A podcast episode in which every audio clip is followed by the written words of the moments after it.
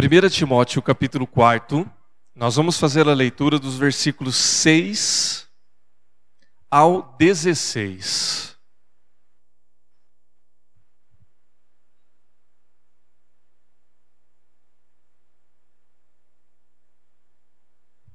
Amém, irmãos?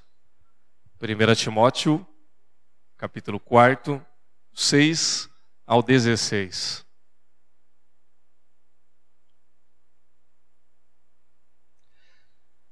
A palavra de Deus diz assim. Estou lendo na versão, na nova versão internacional.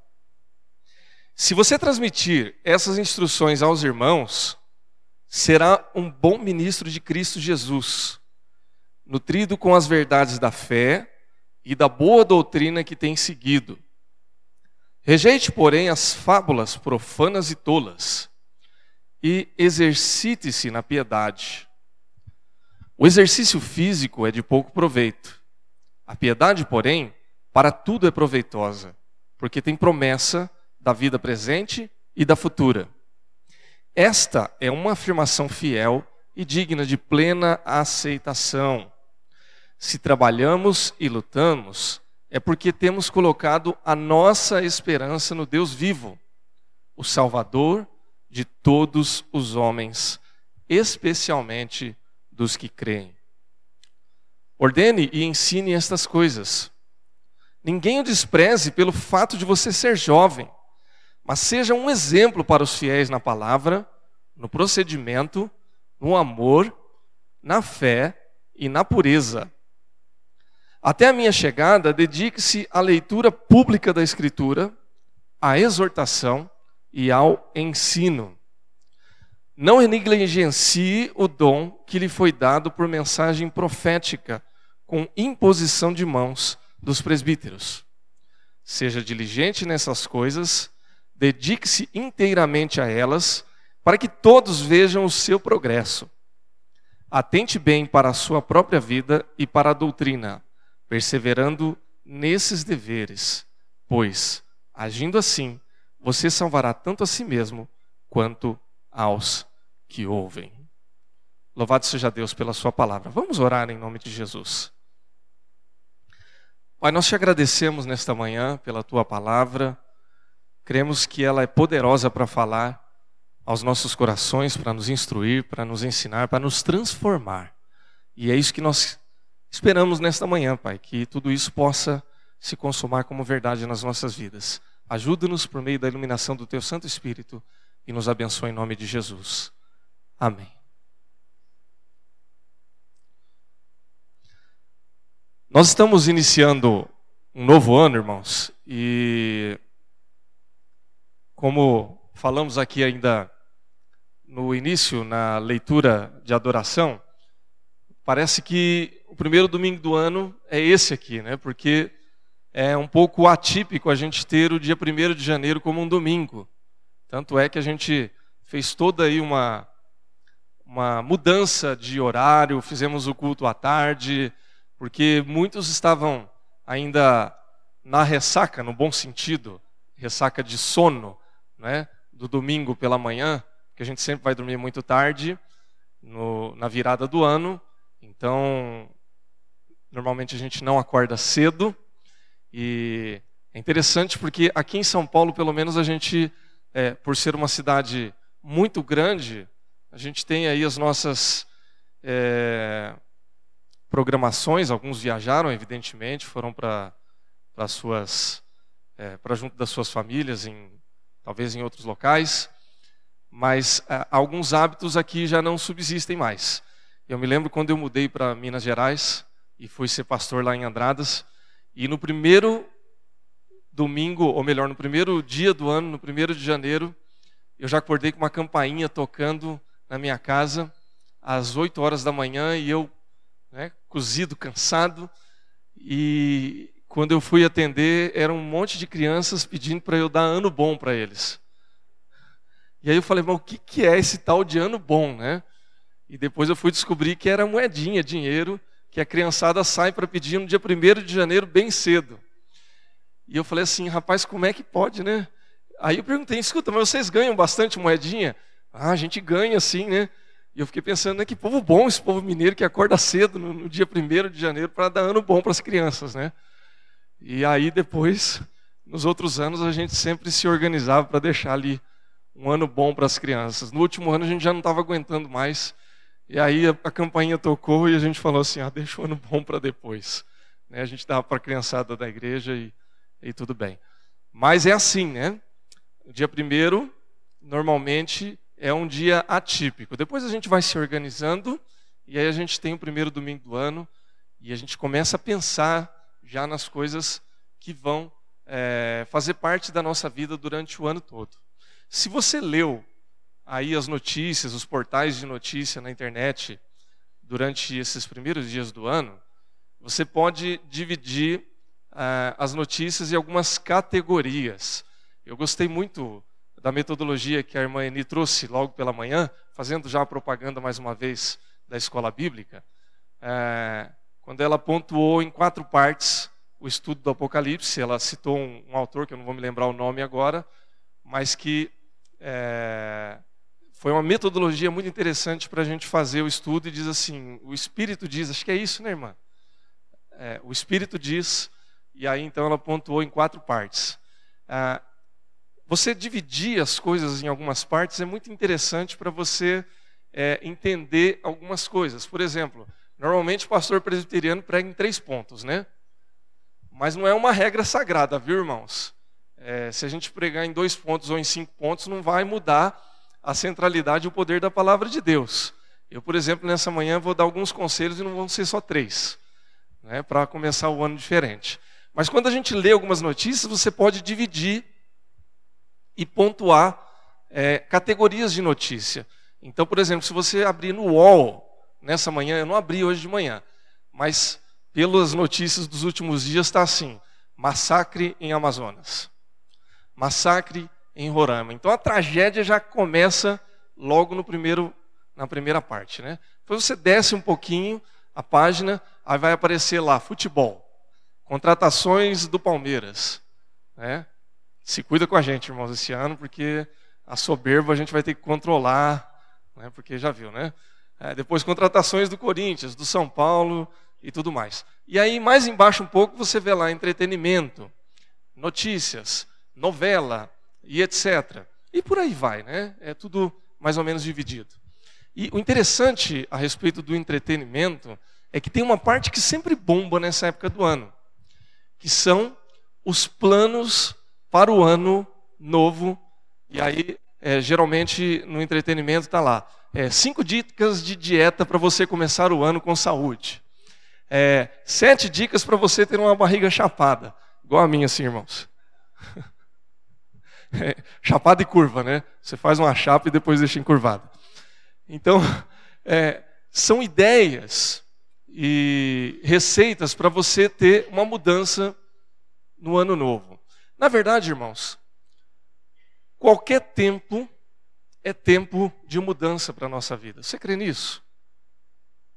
Nunca é tarde para mudar e nunca é tarde para fazer planos.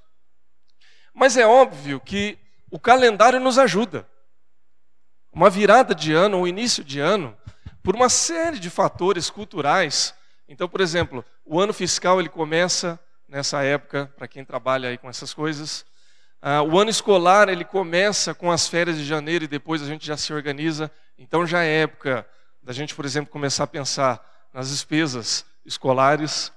Ah, o ano de pagamento de PVA e IPTU e um monte de IS que a gente tem que pagar de impostos começa já no início do ano.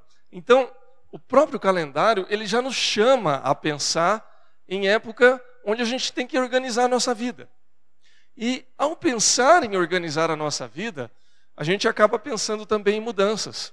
Ou seja, será que esse ano eu não posso reavaliar algumas áreas da minha vida, algumas etapas, algumas coisas que eu poderia fazer, que eu poderia melhorar, ou que eu preciso melhorar, ou que eu quero fazer diferente, quem sabe?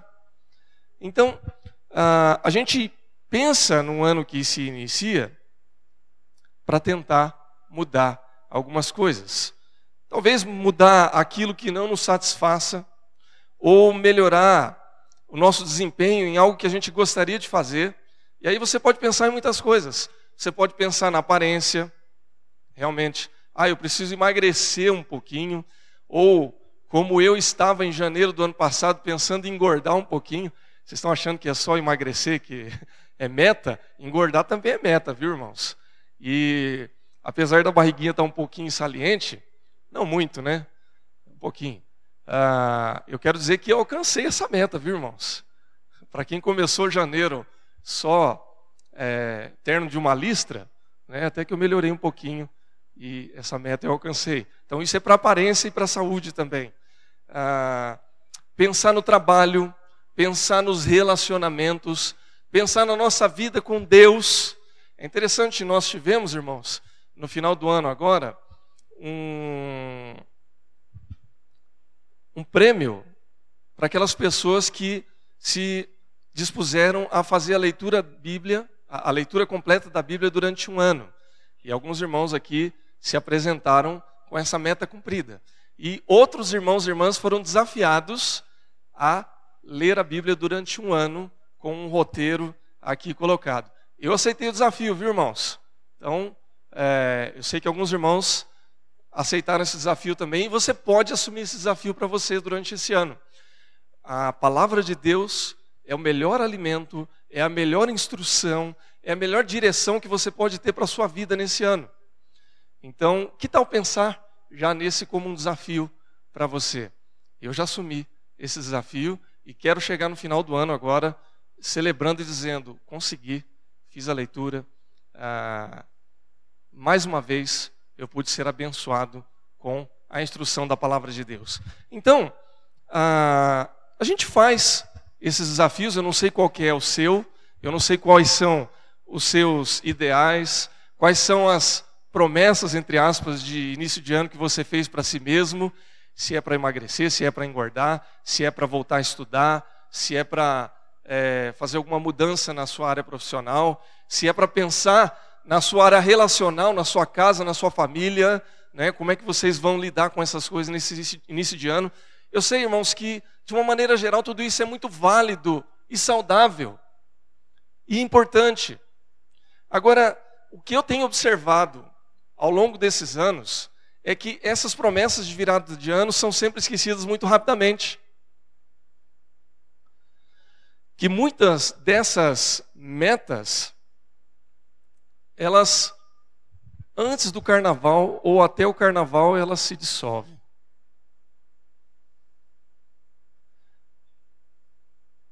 E a gente acaba vendo que geralmente é exceção.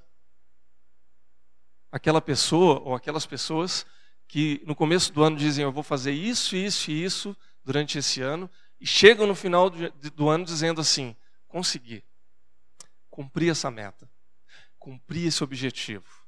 Eu queria isso para a minha vida e isso aconteceu. Eu sonhei com tal coisa e essa tal coisa veio a se tornar realidade na minha vida. Ah, eu fiquei feliz porque brinquei com a meta de ganhar um pouquinho de peso, ganhar um pouco de saúde, porque esse ano, graças a Deus, o ano de 2016, que para muitas pessoas foi um ano muito difícil, e muita gente disse assim: olha, eu não vejo a hora desse ano acabar. Eu tenho que dar graças a Deus, porque 2016 foi um ano muito bom na minha vida. Foi um ano de realização, de mudança, de tratamento de Deus. Mas isso, irmãos, eu só posso dizer porque no ano de 2015 eu vi muitas metas do ano de 2014 não sendo completadas na minha vida. De eu chegar e dizer assim: olha, 2014 vai ser um ano diferente. E quando chegou no final de 2014, eu estava arrebentado. E aí eu comecei o ano de 2015 dizendo assim: olha, não, agora vai ser diferente mesmo. e aí algumas coisas mudaram na minha vida. Louvado seja Deus. Por exemplo, eu disse que eu ia voltar a estudar, consegui. Eu disse que eu ia repensar meu ministério, consegui. Em compensação, eu disse que eu ia ser mais saudável do que 2014. E cheguei em 2015, no final do ano, arrebentado. E por isso eu disse: não, 2016 a saúde tem que estar melhor. E pela graça de Deus foi melhorando. Então, o que a gente percebe, irmãos, é que tudo isso é muito válido, tudo isso é muito bom, tudo isso é, é saudável e desejável. Mas a gente tem que realmente assumir um compromisso com tais coisas. E por que, que muitas vezes a gente não consegue atingir? Eu vou voltar para o texto, mas eu quero que a gente pense um pouquinho ainda em tudo isso. É porque quando a gente fala a respeito de coisas que a gente quer mudar e a gente tem dificuldade de ver isso acontecer de uma maneira efetiva na nossa vida, é porque a gente está falando a respeito de hábitos, de comportamentos, de coisas que estão profundamente arraigadas no nosso dia a dia, no nosso cotidiano, na nossa maneira de ser.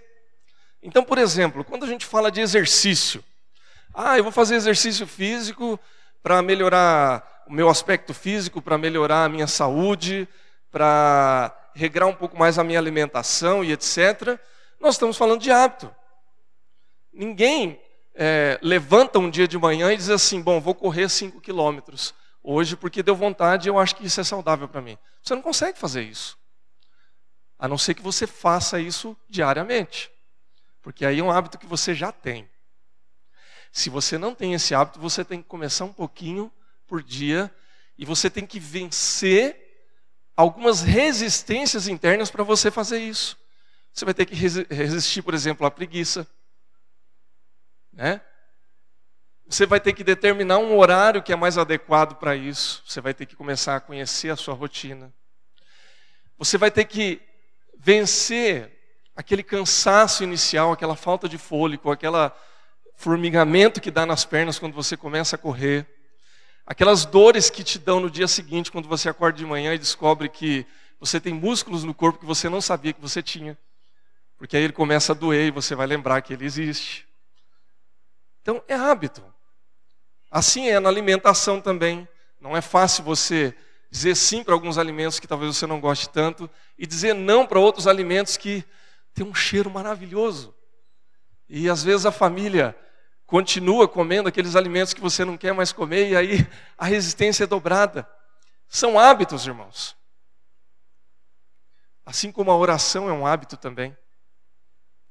Assim como a leitura da palavra de Deus é um hábito. Assim como o relacionamento, também, o bom relacionamento ele é constituído de bons hábitos. Por exemplo, como é que eu vou ter um bom relacionamento? Eu preciso aprender a ouvir e não só falar. Mas falar é um hábito gostoso, né? A gente gosta muito de falar e gosta de ser ouvido. Né? Mas a gente às vezes não tem muita paciência para ouvir e gosta de falar bastante. Ah, eu li uma frase hoje de manhã, não vou me lembrar qual é o autor da, quem é o autor da frase, mas eu achei muito interessante que ela diz assim que as pessoas elas não querem ouvir a sua opinião, elas querem ouvir a opinião delas na sua boca. É, fala muito sobre relacionamentos humanos, né? Como é difícil às vezes a gente conseguir se colocar no lugar do outro e tentar entender o que o outro pensa ou como você pode colocar a sua opinião de uma maneira que isso é, gere, é, mesmo que a pessoa não concorde, mas que seja de uma maneira harmônica. Então tudo isso são coisas que a gente vai ter que pensar e repensar através de hábitos que a gente tem e hábitos são difíceis de mudar. São coisas que a gente já faz automaticamente. Alguns desses hábitos são adquiridos culturalmente uh, e outros são adquiridos através da nossa casa e da nossa família. Por exemplo, por que, que eu falo porta e não porta? Porque eu sou caipira do interior e na minha casa, no meu lar, uh, a gente vem de uma geração de pessoas do interior. Né? Então não faria sentido eu falar diferente. Por que, que a gente tem alguns hábitos de é, acordar em determinado horário, fazer determinadas coisas e valorizar determinadas coisas? Por exemplo, eu peguei agora, né, na folga dessa semana, eu fui encontrar alguns amigos e meu irmão lá no Guarujá. Fui lá na praia, fiquei dois dias lá, foi muito gostoso. Mas eu reparei no seguinte: que eu estava descendo e o caminho estava tranquilo, Isso na terça de manhã. Porém, o caminho do retorno estava bastante congestionado. É natural. Nós acabamos de passar por um feriado que caiu no domingo, mas é o ano novo, e todo mundo desce para a praia nessa época. Todo mundo, vírgula, né? É, uma grande parte de pessoas. E ah, é comum a gente ver esse movimento aqui em São Paulo de descida para o litoral. Sempre que há um feriadão nessa época do ano quente, ou que há aí um sábado e um domingo que vai fazer bastante sol, o que, que a gente vê? Fluxo muito grande no começo do feriado ou do fim de semana para descer, e fluxo muito grande também para subir. Isso é cultural aqui na nossa região de São Paulo. A gente não tem praia aqui na capital, a gente tem que descer para o litoral. E o paulistano, ele tem esse hábito. Sempre que tem uma, um feriado, uma oportunidade de sair, ele sai da cidade. E aí vai bater cartão nos pedágios ou na descida para o litoral e passar ali umas boas horas tentando ir para o seu ponto final, seja litoral, seja interior, etc. Isso é um hábito. Isso é cultural. Talvez alguém questione e diga assim: ah, mas vale a pena ficar duas, três horas no engarrafamento ou mais Talvez para aquele que não tem esse hábito não vale a pena. Mas para o paulistano vale. É cansativo, é estressante, é desgastante, mas é o que tem para hoje. Né? Então, é um hábito. Nós viemos para São Paulo, a gente ainda não tem esse hábito. Talvez daqui dois, três anos a gente esteja na mesma pegada, na mesma onda. Então, ah, para que a gente tenha uma mudança de hábito, é necessário que a gente adquira um novo hábito e comece a repeti-lo constantemente, até que ele venha fazer parte da nossa vida. Pode ser que daqui dois, três anos eu já comece a misturar o porta com porta. Será que eu consigo? Não sei, né? Talvez daqui a dois ou três anos eu comece a falar meu, que coisa. Os meus filhos já estão falando isso, né? Meu menino de seis anos já chega para mim e fala assim, velho, Olha só o que aconteceu. Não, você tem que ver isso aqui. Falo, gente do céu, meu mineirinho paulista já está virando paulistano agora. É possível, né? Para ele é mais fácil, porque ele é criança.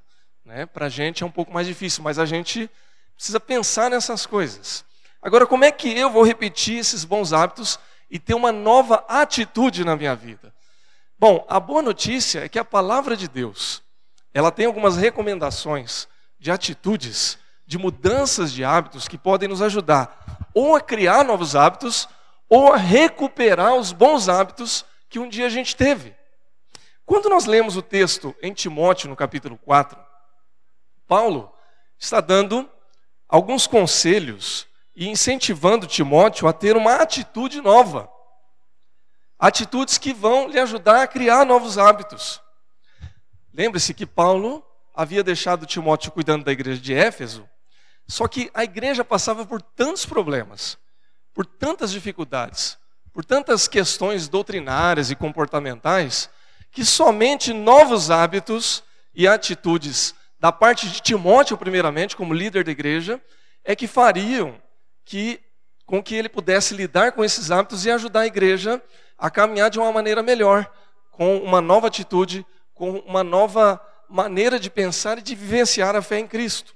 Por exemplo, ah, uma das maiores heresias da igreja primitiva naquele tempo era o gnosticismo. O gnosticismo era uma doutrina que fazia ali uma mistura eh, entre as religiosidades daquele tempo, e misturava um pouco da cultura grega, até um pouco, eh, até um pouco da cultura judaica, mas dentro de uma, de um, uma mistura ali, em que eles proibiam alguns hábitos e diziam respeito a algumas outras coisas. Por exemplo, ah, eles eram contra alguns tipos de casamento, eles faziam restrição de alguns alimentos, eles diziam até que a ressurreição dos salvos já havia acontecido. E eles diziam que eh, a pessoa deveria evoluir por meio da sabedoria, que da onde vem a palavra gnose ou gnosis, que é sabedoria ou sábios. Então, por isso, gnosticismo. E para nós hoje parece até uma bobagem, mas naquele tempo isso era um problema muito sério.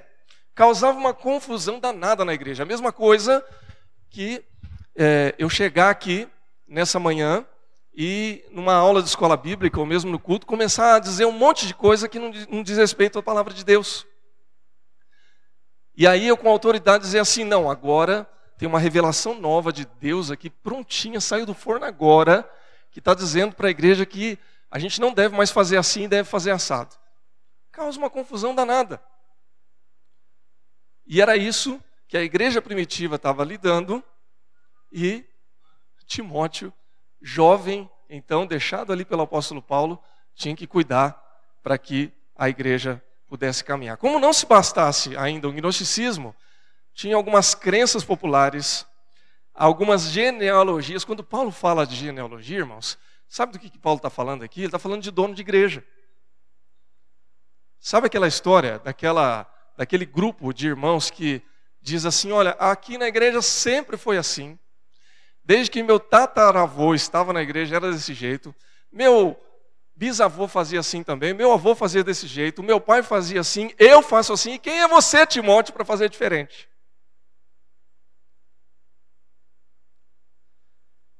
E por aí vai, fofocas, falatórios, falsos mestres.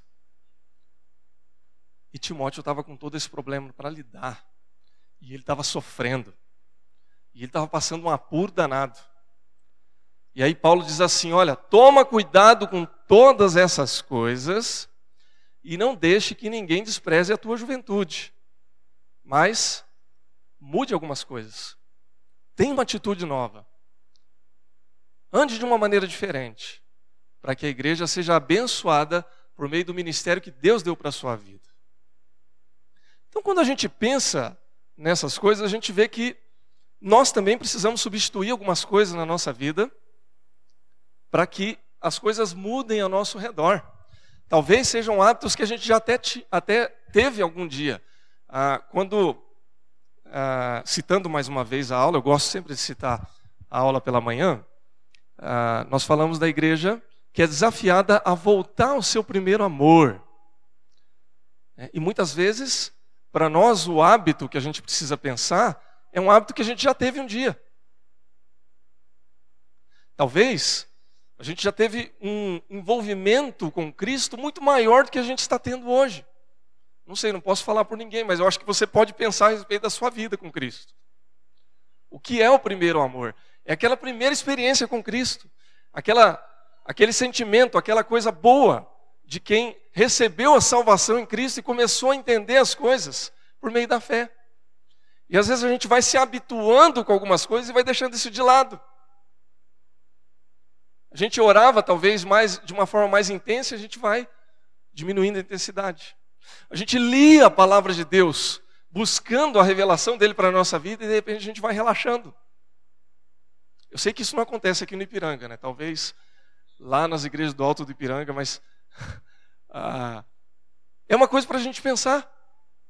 Então, recuperar alguns hábitos ou criar hábitos novos, valores novos não apenas na intelectualidade ou na consciência, mas nos hábitos e nas atitudes diárias. Pensar a respeito dessas coisas. E aí talvez a pergunta que você e todos nós estejamos fazendo é: mas e os meus problemas? E as minhas lutas? E as minhas mudanças? Como é que eu vou lidar com tudo isso? Se eu faço isso desde muito tempo até hoje, como é que eu vou mudar todas essas coisas? Vejamos alguns conselhos da palavra de Deus para que a gente possa aplicar isso na nossa vida e pensar em tudo isso para o ano de 2017. Em primeiro lugar, um cuidado geral com a vida. É interessante porque no capítulo 4, Paulo incentiva Timóteo, seu filho na fé, a cuidar não apenas da igreja, que estava sob sua responsabilidade, mas também a sua vida pessoal, a sua vida como um todo. E nesse cuidado, ele começa a lembrá-lo a respeito de alguns investimentos que fariam toda a diferença na sua vida como um todo. Por exemplo, no versículo 7 e 8, ele fala para Timóteo ter um, um, uma atenção especial com seu cuidado físico e espiritual. Ou seja, cuida da sua saúde. Cuida da sua relação com Deus. Irmãos, muitas vezes a gente faz metas, a gente pensa em coisas grandiosas. Ah, esse ano vai ser diferente, esse ano as coisas vão acontecer. E a gente não para nem para pensar na nossa saúde. E cuidar da saúde é um conselho bíblico. Nós somos templo do Espírito Santo. Se você não cuidar da sua saúde esse ano, você vai ter problemas em todas as suas áreas, sejam elas quais forem. Se emocionalmente você não estiver bem, se fisicamente você não estiver bem, você não vai desempenhar nenhum outro papel bem. Da mesma forma, se espiritualmente você não estiver bem, se o seu relacionamento com Deus não estiver legal, você não vai chegar longe. Cuidado intelectual, versículo 7. Cuidado emocional, versículo 10. Irmãos, há muitas pessoas que às vezes aparentemente estão bem, mas emocionalmente estão arrebentadas. E a gente precisa ficar atento a isso. Como é que está o seu coração? Como é que estão as suas emoções? Bem? Ótimo. Não tão legal? Alguma coisa precisa mudar.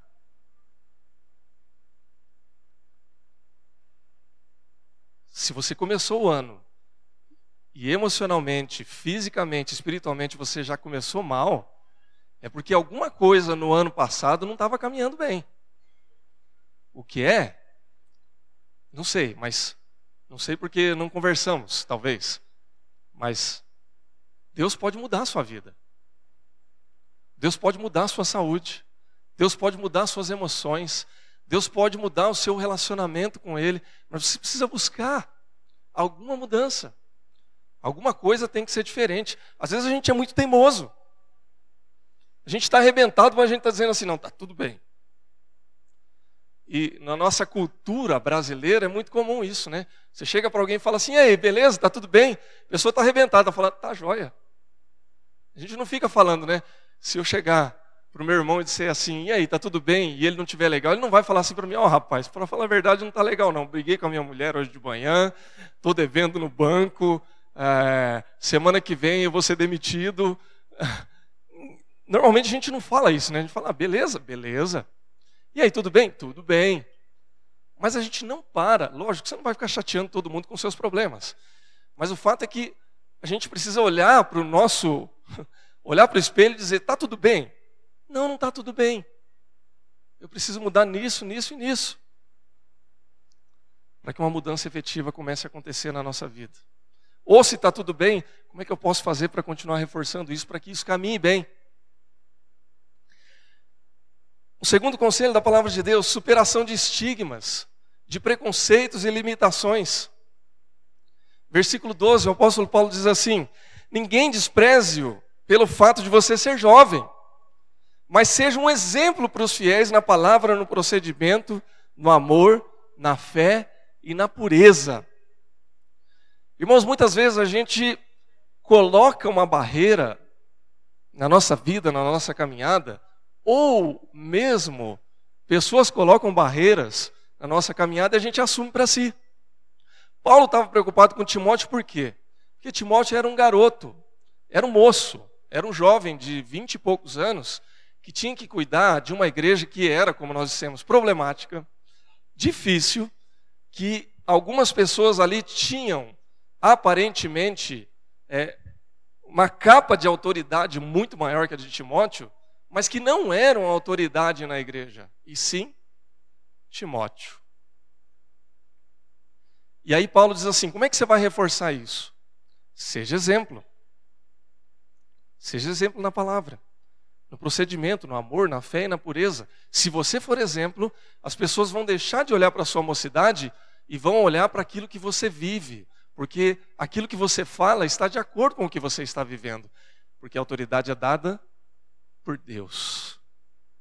Eu me lembro, irmãos, quando eu estava no seminário e a gente tinha as aulas de homilética e também as aulas de hermenêutica, ou seja, aquilo que a gente tinha como conteúdo para fazer uma boa proclamação da palavra, uma boa pregação, uma interpretação correta da Bíblia. E aí a gente, é, o nosso professor ele batia muito nessa questão do que, que a gente ia pregar. E para que a gente não se intimidasse quando a gente fosse proclamar a palavra. E aí o professor dizia assim: olha, pode ser que ali onde você vai estar pregando, tem ali é, uma pessoa já de muitos anos de igreja, né, porque normalmente o pastor ele vai se formar jovem, nem sempre é o caso, mas via de regra é isso, e ele vai se encontrar com pessoas que têm é, só de igreja mais do que ele tem de idade. Ou você vai ter ali um doutor, ou alguém muito culto, etc., enfim.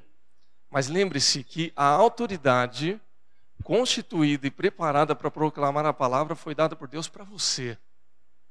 E naquele momento é você quem está proclamando, inspirado pelo Espírito Santo, e você que se preparou academicamente para fazer aquilo. Então não se preocupe com o resto, desde que Deus fale, porque Deus é autoridade no final das contas.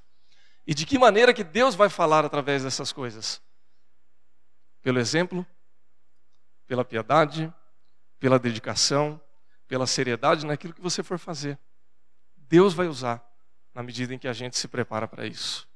Isso, irmãos, vale para tudo na nossa vida. Não apenas para a proclamação da palavra ou para a autoridade na igreja. Quantas e quantas vezes a gente sonha com algumas coisas, a gente faz alguns planos, a gente sonha com alguns projetos, e já no começo do ano a gente ouve aquela vozinha interna da consciência, às vezes parece uma voz maligna do diabo mesmo, dizendo assim: você não é capaz. Você não consegue.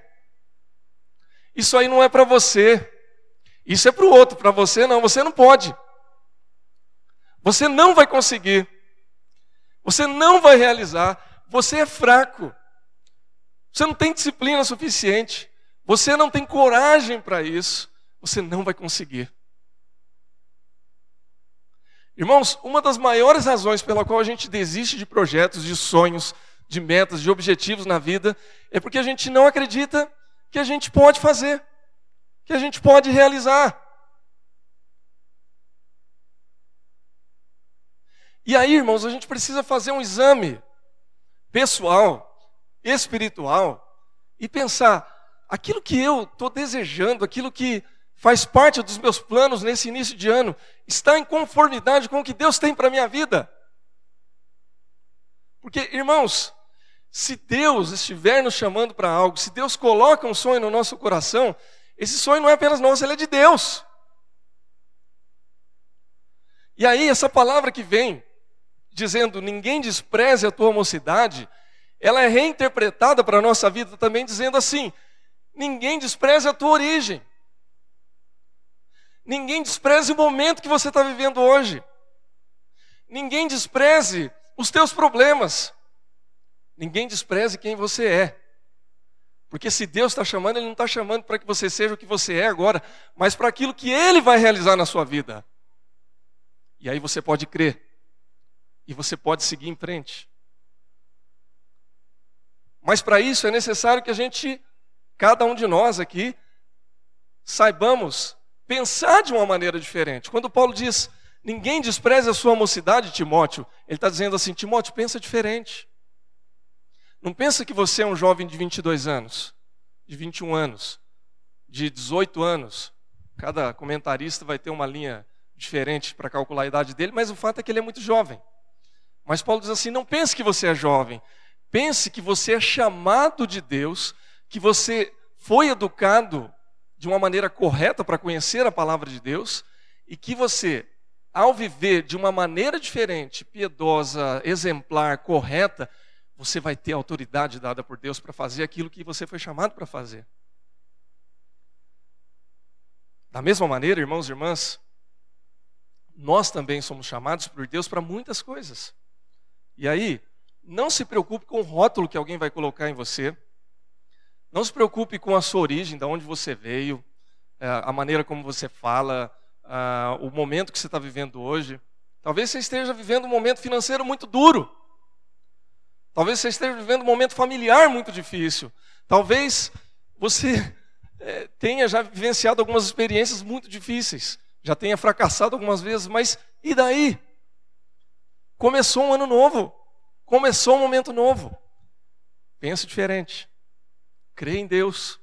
Busque a sabedoria de Deus para a sua vida Deixe essas coisas de lado e você vai chegar longe.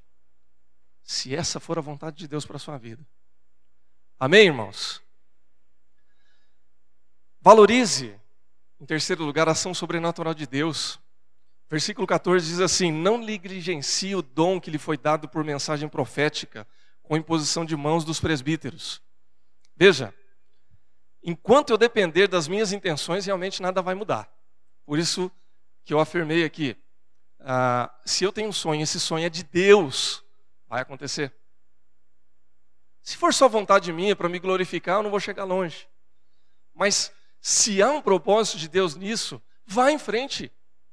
Creia. Não negligencie o poder de Deus. Irmãos, eu vou dar um, um, um testemunho aqui de ministério. As coisas mais erradas que deram no meu ministério até hoje aconteceram porque eu não estava sabendo ouvir a voz de Deus na minha vida. Porque em algum momento eu me precipitei, ou porque eu não orei o suficiente. Enfim, às vezes a coisa estava muito bem armada, muito bem arrumadinha, mas faltava Faltava unção de Deus naquele negócio. E as melhores coisas que aconteceram no meu ministério, na minha vida, aconteceram apesar de mim. Porque Deus estava à frente e Ele estava realizando algumas coisas que eu nem acreditava que fossem possíveis. Não negligencie o poder de Deus. Não negligencie o dom que Deus deu para você, meu irmão, minha irmã. Deus tem poder para fazer muito mais do que nós pedimos ou pensamos, diz a palavra de Deus. Se Ele está colocando algumas coisas para a sua vida nesse ano, creia. E vá no poder e na autoridade dEle, não negligencie. Porque é Deus quem vai abrir portas, é Deus quem vai realizar coisas, é Deus quem vai fazer muito mais do que você imagina. Não confie na força do seu braço, confie no poder de Deus. Você vai chegar longe. Amém, irmão? Você crê nisso? Louvado seja Deus. Paulo diz em Filipenses, no capítulo 2, versículo 12 ao 14: É Deus quem efetua em vós tanto o querer como realizar da sua boa vontade. É Deus quem faz. O Senhor Jesus diz assim: Quem permanece em mim e eu nele, esse dá muito fruto, porque sem mim nada podeis fazer. João capítulo 15, a partir do versículo 4. Um quarto Um quarto conselho da palavra de Deus diz assim: que nós devemos influenciar os que estão ao nosso redor positivamente. Timóteo ouve lá de Paulo no versículo 16: Atente bem para a sua própria vida e para a doutrina, perseverando nesses deveres, pois agindo assim, você salvará tanto a si mesmo quanto aos que ouvem. Lembre-se nesse ano que você continua sendo observado. Que as pessoas estão desesperadamente buscando alguém que possa lhe oferecer alguma palavra, algum exemplo de esperança. A gente ouviu ainda há pouco aqui o Mateus trazendo testemunho do pastor Miguel Zuger, que foi preso já pela centésima vez. Quem de nós, né? Daríamos conta disso. E na prisão, o próprio guarda que está ali para cuidar dele acaba se convertendo. A gente já viu isso em algum lugar, né? No livro de Atos a gente vê isso. Agora, irmãos, nós vemos duas coisas aí. Nós vemos, em primeiro lugar, uma pessoa que está com o coração ainda vazio, ninguém se converte por acaso, a conversão é um ato de Deus, mas é um ato de Deus que encontra um coração desesperado por algo que faça sentido para a sua vida. Então estava ali um coração vazio e chega ali na carceragem, na prisão, um homem que, pela graça de Deus, está perseverando, que tem na sua vida a doutrina e a palavra de Deus arraigada em si. E aí as coisas se casam. Há alguém que tem algo para oferecer e alguém que precisa desesperadamente de algo que seja ofertado. Você quer que as coisas deem certo na sua vida esse ano? Você quer que as coisas aconteçam para a sua vida no ano de 2017? Dê o bom testemunho. Dê o bom exemplo. Persevere na palavra de Deus. Seja o tipo de pessoa que leve esperança para outras pessoas. Irmãos, é muito difícil das coisas darem certo quando a gente não tem nada para oferecer para o outro. E a melhor coisa que a gente pode oferecer é a presença de Deus na nossa vida. Quando Deus, quando a luz do Senhor Jesus brilha na nossa vida, as trevas não subsistem. Você sabe que essa é uma verdade.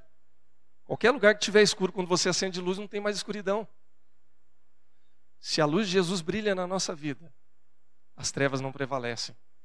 Há muitas e muitas pessoas que estão no nosso círculo de amizade, de influência, de convivência, que vão encontrar a Cristo por meio da sua vida. Porque as pessoas, antes de escolher a Cristo, elas nos escolhem. Você sabia disso? É muito mais fácil você falar de Jesus para o seu amigo do que eu. Porque ele não me conhece, ele não me escolheu ainda. Ele não sabe quem eu sou. Mas ele já te escolheu. Mesmo que essa escolha seja rápida, eu acabei de conhecer. Se essa pessoa simpatizou-se comigo, aí ela vai ouvir o que eu tenho a dizer. E ela vai simpatizar comigo porque Deus anda comigo. Amém, irmãos? Por fim, último conselho da palavra de Deus. Tenha disciplina para manter esses hábitos. Versículo 15, Paulo diz assim: Seja diligente nessas coisas, dedique-se inteiramente a elas, para que todos vejam o seu progresso.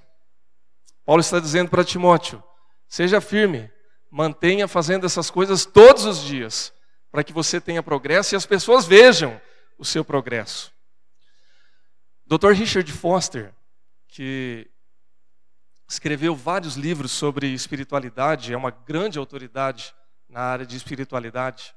Ele traz uma afirmação muito interessante a respeito da graça de Deus e do nosso esforço para que a gente seja disciplinado.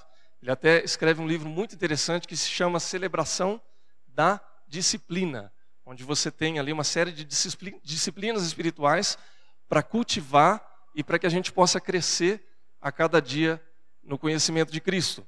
Nós fizemos um estudo muito interessante também no ano passado com o livro do Peter Escaseiro, a Espiritualidade Emocionalmente Saudável, quando a gente busca uma série de hábitos e transformação de hábitos para que a gente cresça espiritualmente.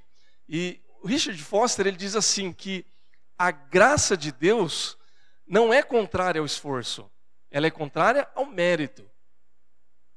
Vou repetir.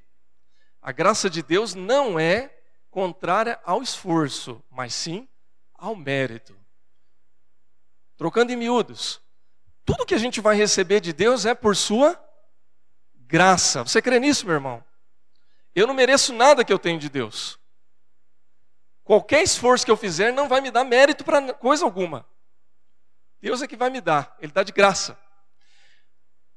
Mas eu vou ter que me esforçar para que eu tenha a disciplina e o hábito para receber essas coisas. Está claro isso? O esforço não é contrário à graça. O mérito é contrário à graça. Eu tenho que me esforçar e eu vou continuar sem mérito nenhum.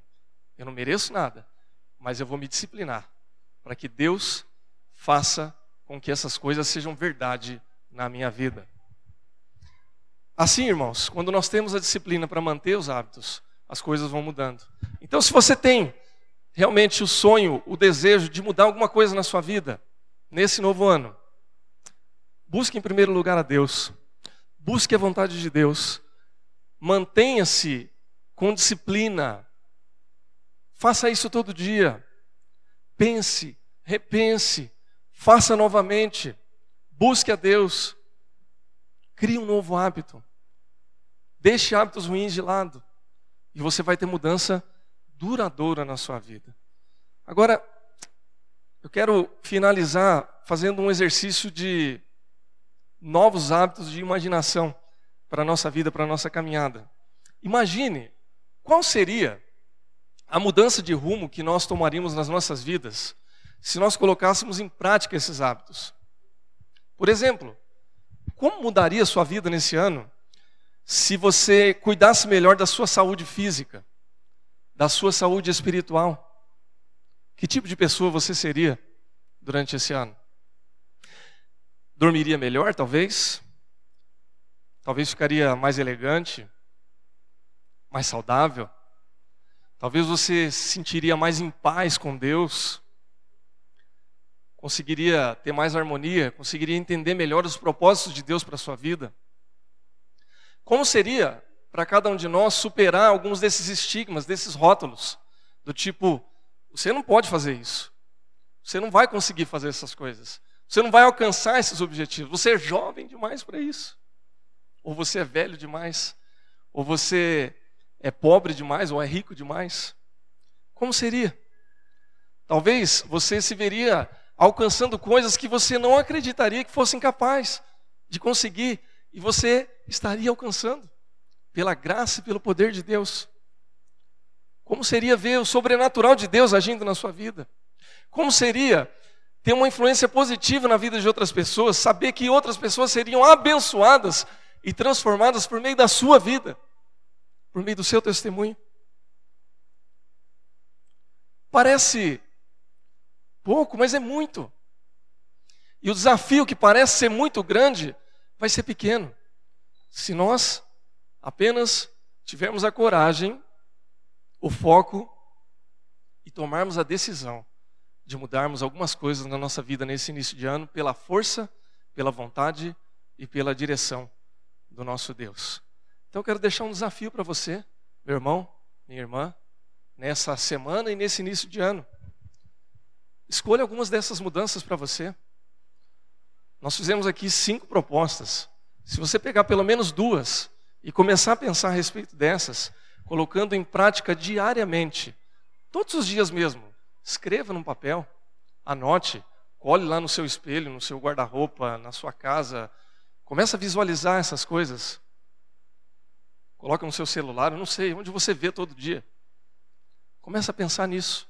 Começa a fazer uma mudança efetiva na sua vida. E busca a vontade de Deus dizendo assim, Senhor, o que é que o Senhor quer para a minha vida nesse ano? Que mudança o Senhor quer fazer em mim, a começar em mim. E veja Deus fazendo diferença na sua vida nesse ano. Amém, irmãos? Que Deus te abençoe, que Deus te fortaleça e que Deus provoque uma mudança duradoura na sua vida em nome de Jesus. Vamos colocar em pé e vamos orar?